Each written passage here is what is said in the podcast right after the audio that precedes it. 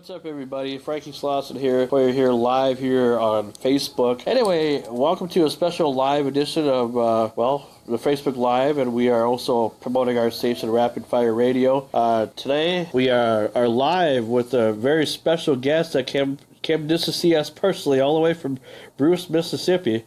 Uh, I'm kind of lying, but he, he, he is from Bruce, Mississippi. He is there is a purpose to why he is here, and that's all because of this guy. But uh, we have a blues singer who got his start in, in his early 80s, and his name is Mr. Leo Bud Welch. And welcome to the show, man. Good to good to have you on. Absolutely, Leo. We're, we're glad to be here. yes, sir. I suppose I should probably speak up a little bit just so you can hear me more. And this is his manager.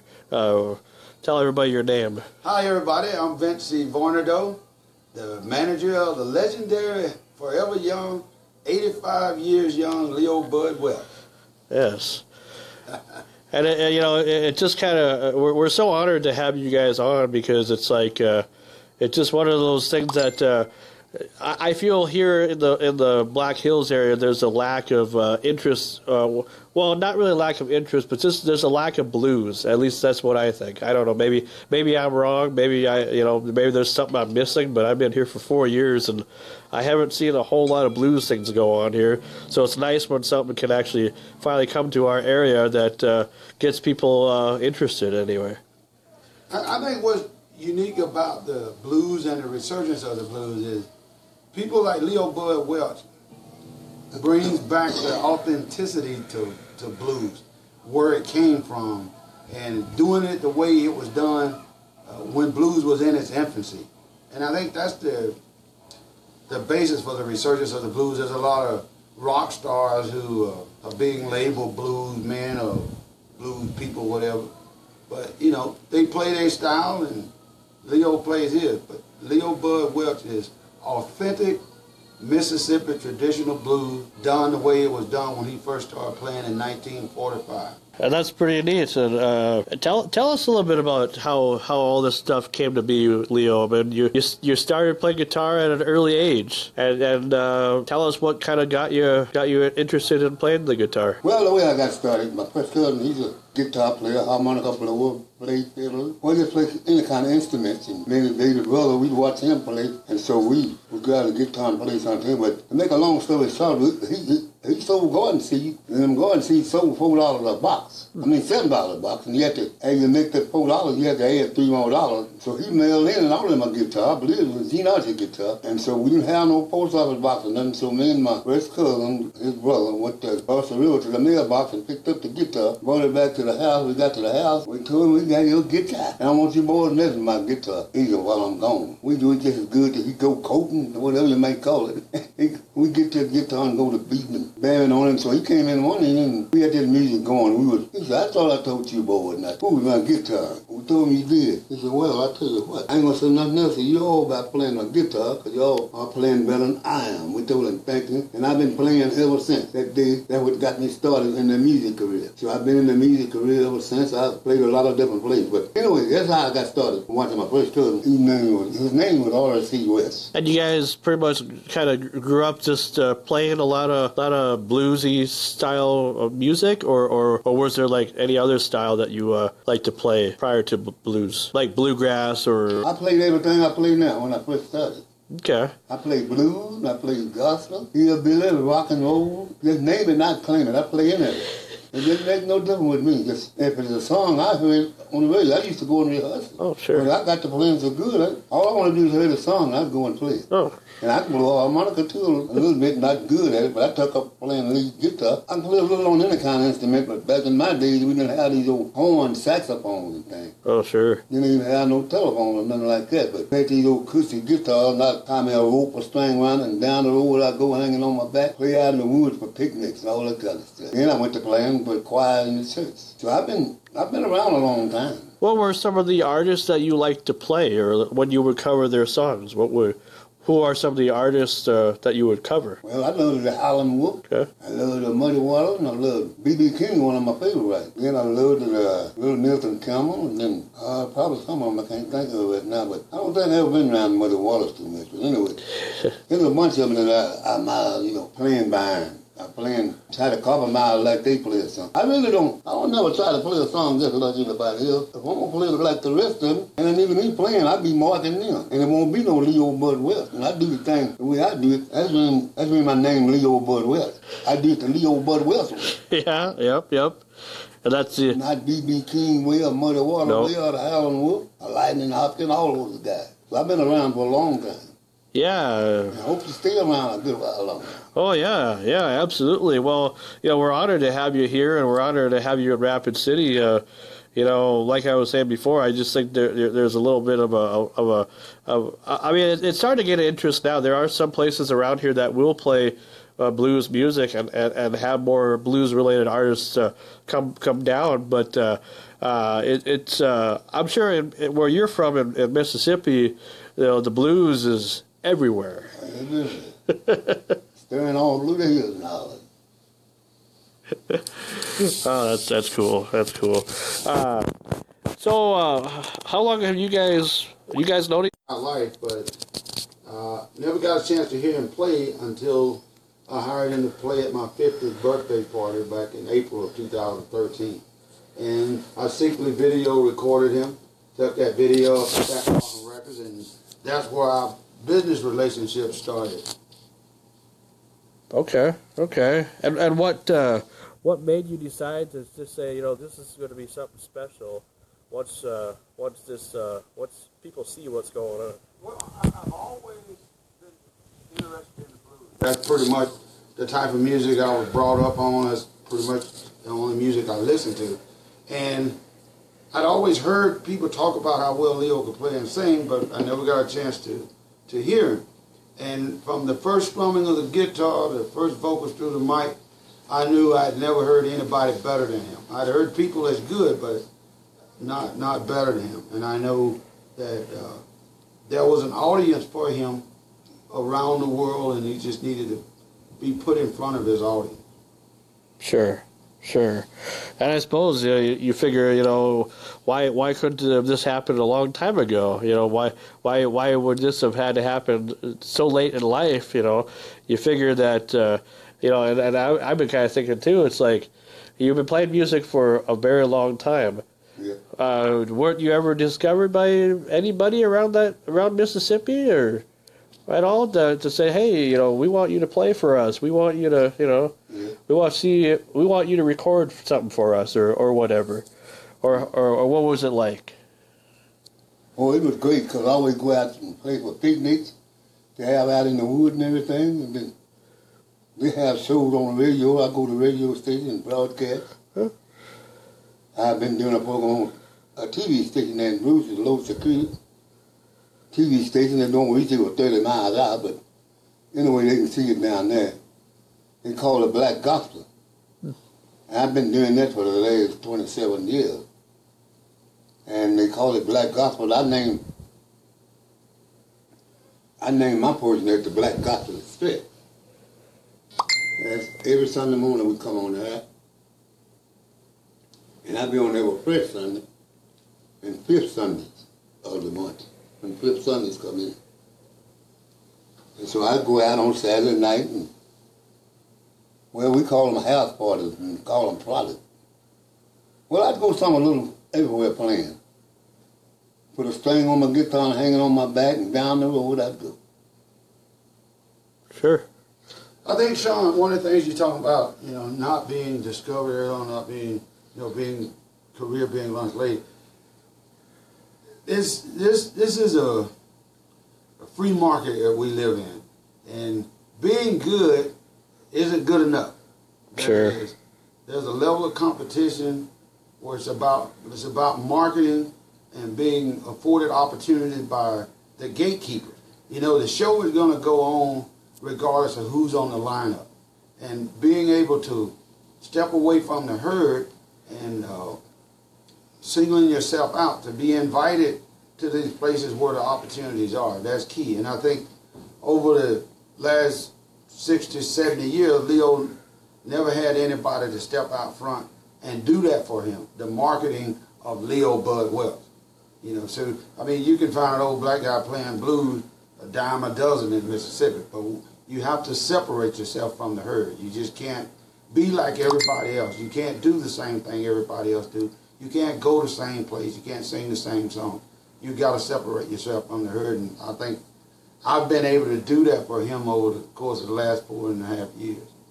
Sure.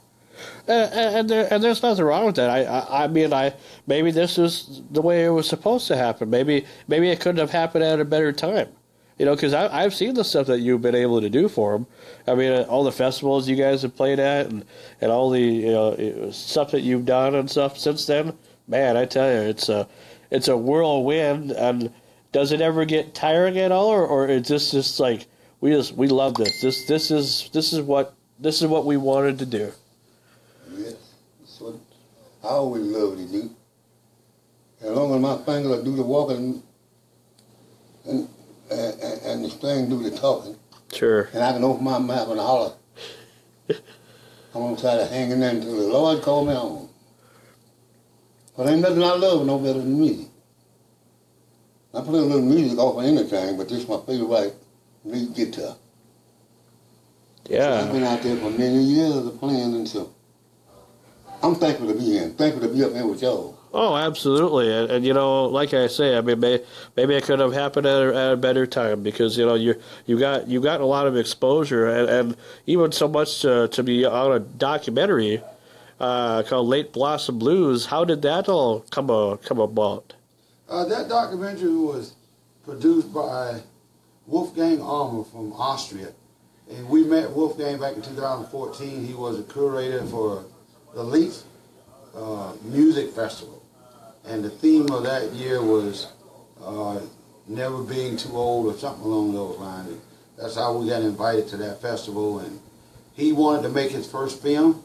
And it just, uh, I guess, something came to him that hey, this is this is my subject, Leo Bud Welch, and we was able to put that together through crowdfunding and donations and sponsors.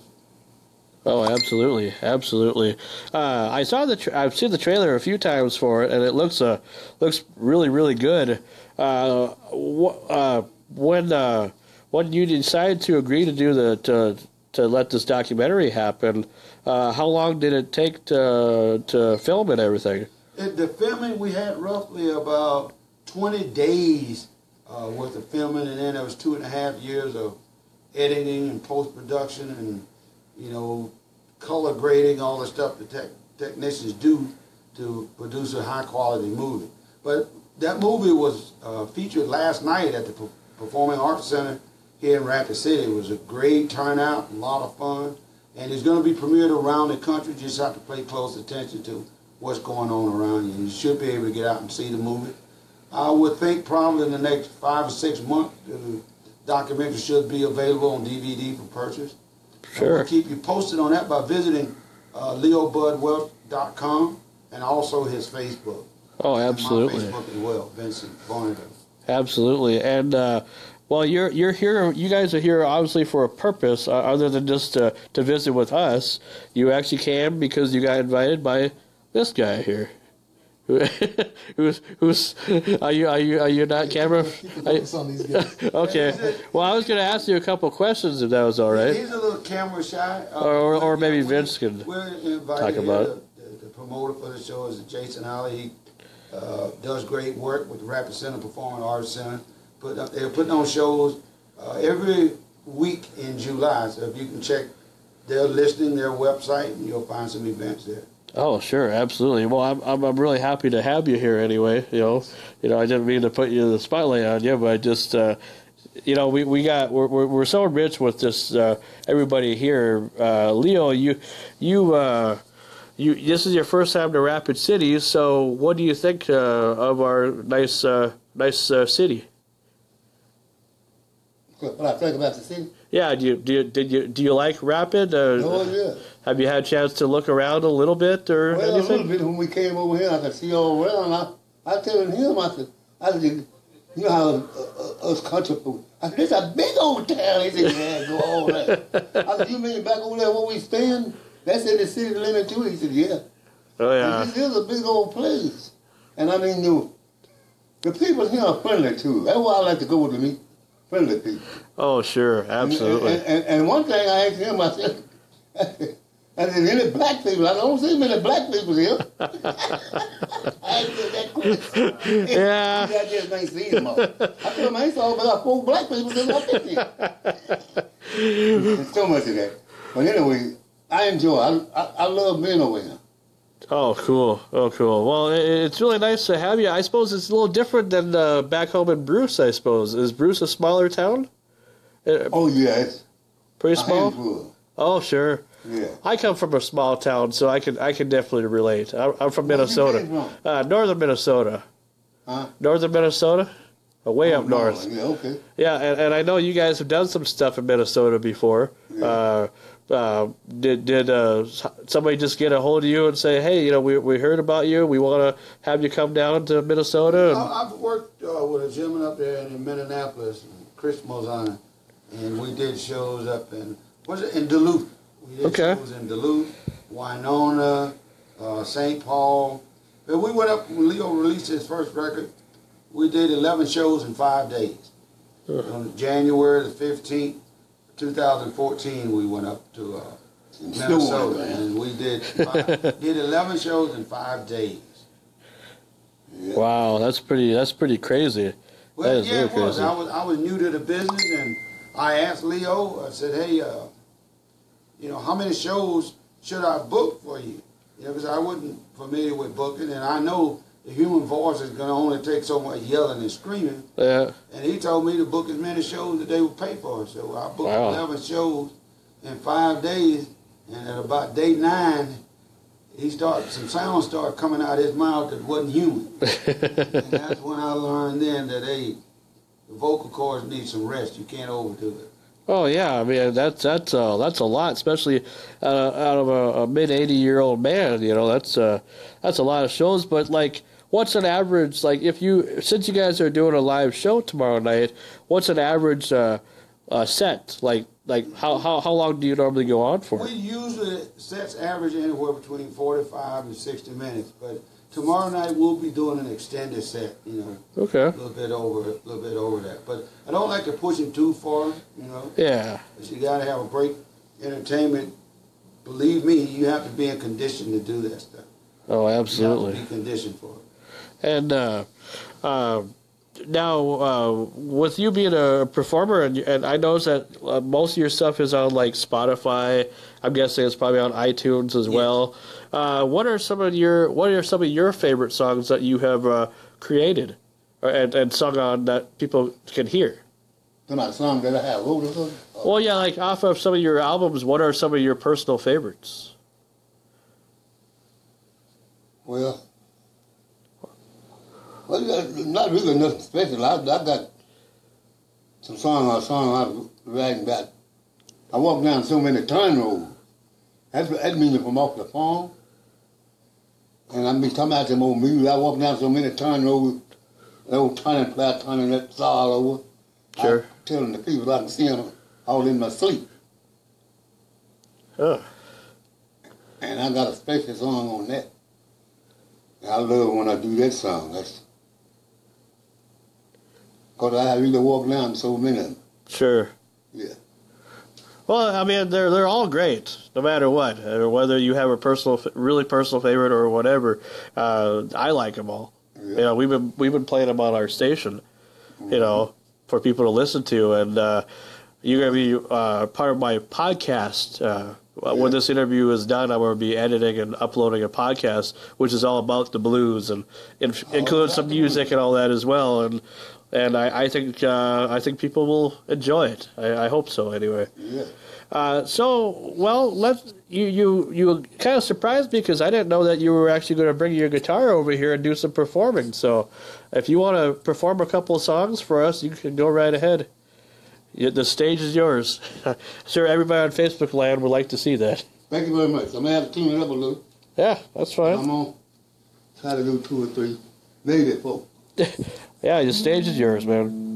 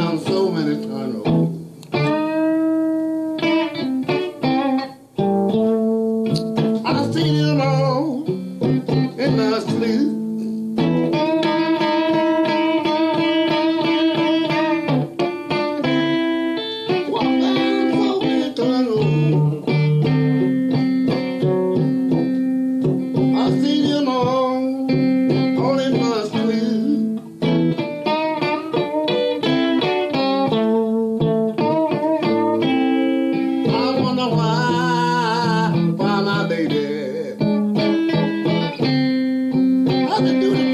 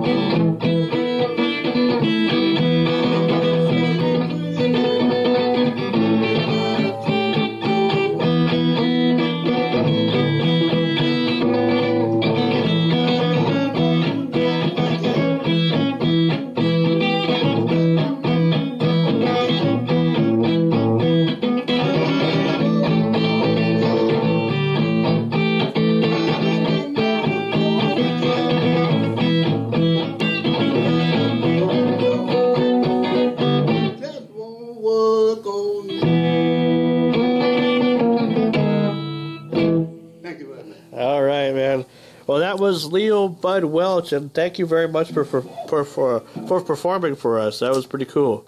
It's nice uh, nice to know that even even though uh, you know you, you're not uh, performing for a big crowd, that you can still rock it rock out here, even if it's just for a few of us. You know, so I really do appreciate that. And uh, I appreciate you too, uh, Vencie, for uh, for for coming coming down and uh, agreeing to do this. Uh, that means the world to me. Uh, you have no idea. Uh, we, we like to invite all your fans to come out uh, and join us tomorrow night. Doors at six o'clock, six thirty. Showtime is seven o'clock. We got a wonderful evening planned at the Rapid City Performance Arts Center. Leo Bud Welch is going to put on a kick-ass show. I guarantee you that. and, Yes. and and I hope that really goes well for you guys because uh, you guys had a pretty good crowd last night. La- Absolutely, at the screening of Late. So I'm Blossom. pretty sure there'll be a lot of people, and it's the kickoff to the weekend. So Oh, yeah. I'm pretty sure people, uh, hopefully, people will make their appearance over there and, and hear what Leo Bud Welch is all about. They got to see see the man behind the uh, behind the music a little bit in your documentary last night, but now they'll be able to hear you uh, perform and all that. So it, it should be a good time. I hope nothing but uh, success for you for tomorrow night. Uh, I want to just say thank you to both you guys for, for allowing us to or, or allowing us to interview you.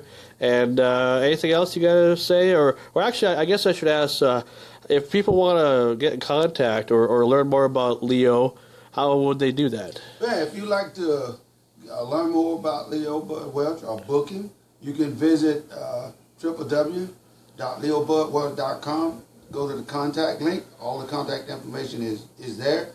Phone number, email address, and I'll be responding. Or you can contact us via Facebook, the old Bud Welch or Vencie Varnado. And then Look forward to hearing from and you. then you guys will let us know when the documentary will be coming out. Absolutely, that'll be posted on his uh, website. It'll be posted on his Facebook page and also on my Facebook.